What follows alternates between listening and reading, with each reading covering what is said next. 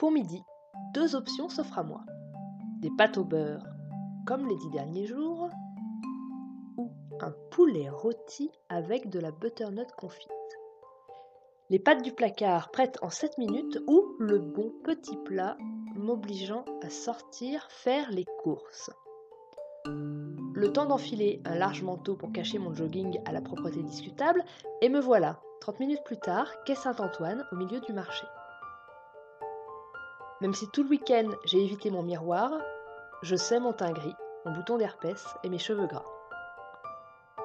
Comment font toutes ces nanas pour être tirées à quatre épingles à 10h du matin alors que tout laisse à penser qu'elles ont aussi dû s'occuper de leurs trois marmots, eux aussi impeccablement préparés?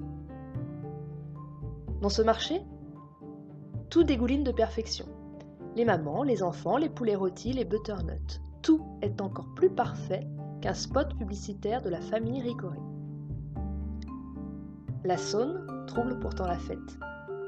Son eau boueuse assombrit cette vitrine. Marron, elle glisse au pied du marché, transportant les dégâts d'un orage.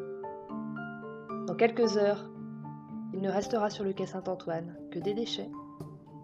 Et peu à peu, la rivière retrouvera sa clarté.